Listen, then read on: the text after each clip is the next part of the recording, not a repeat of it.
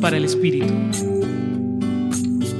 Hay días en que nos sentimos cansados, sobrecargados, y no sabemos cómo o dónde descansar para no darnos por vencidos.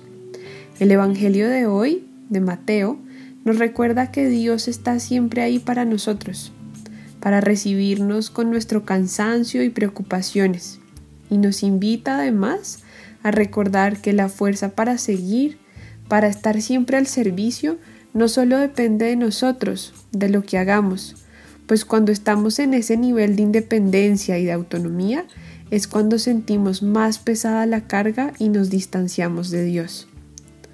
Por eso, la invitación de hoy es a recordar que no estamos ni vamos solos. Él siempre va a nuestro lado, acompañándonos, dándonos fuerza, mostrando el camino y ayudándonos a llevar el peso de nuestra carga.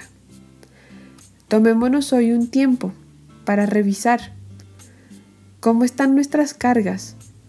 ¿Estamos intentando llevar todos solos o estamos pidiendo y buscando la presencia de Dios para que nos acompañe y nos ayude a hacerla más ligera, más llevadera? ¿Cómo lo estamos haciendo? Los acompañó hoy Isabela Tenorio Bando del Centro Pastoral San Francisco Javier de la Pontificia Universidad Javeriana.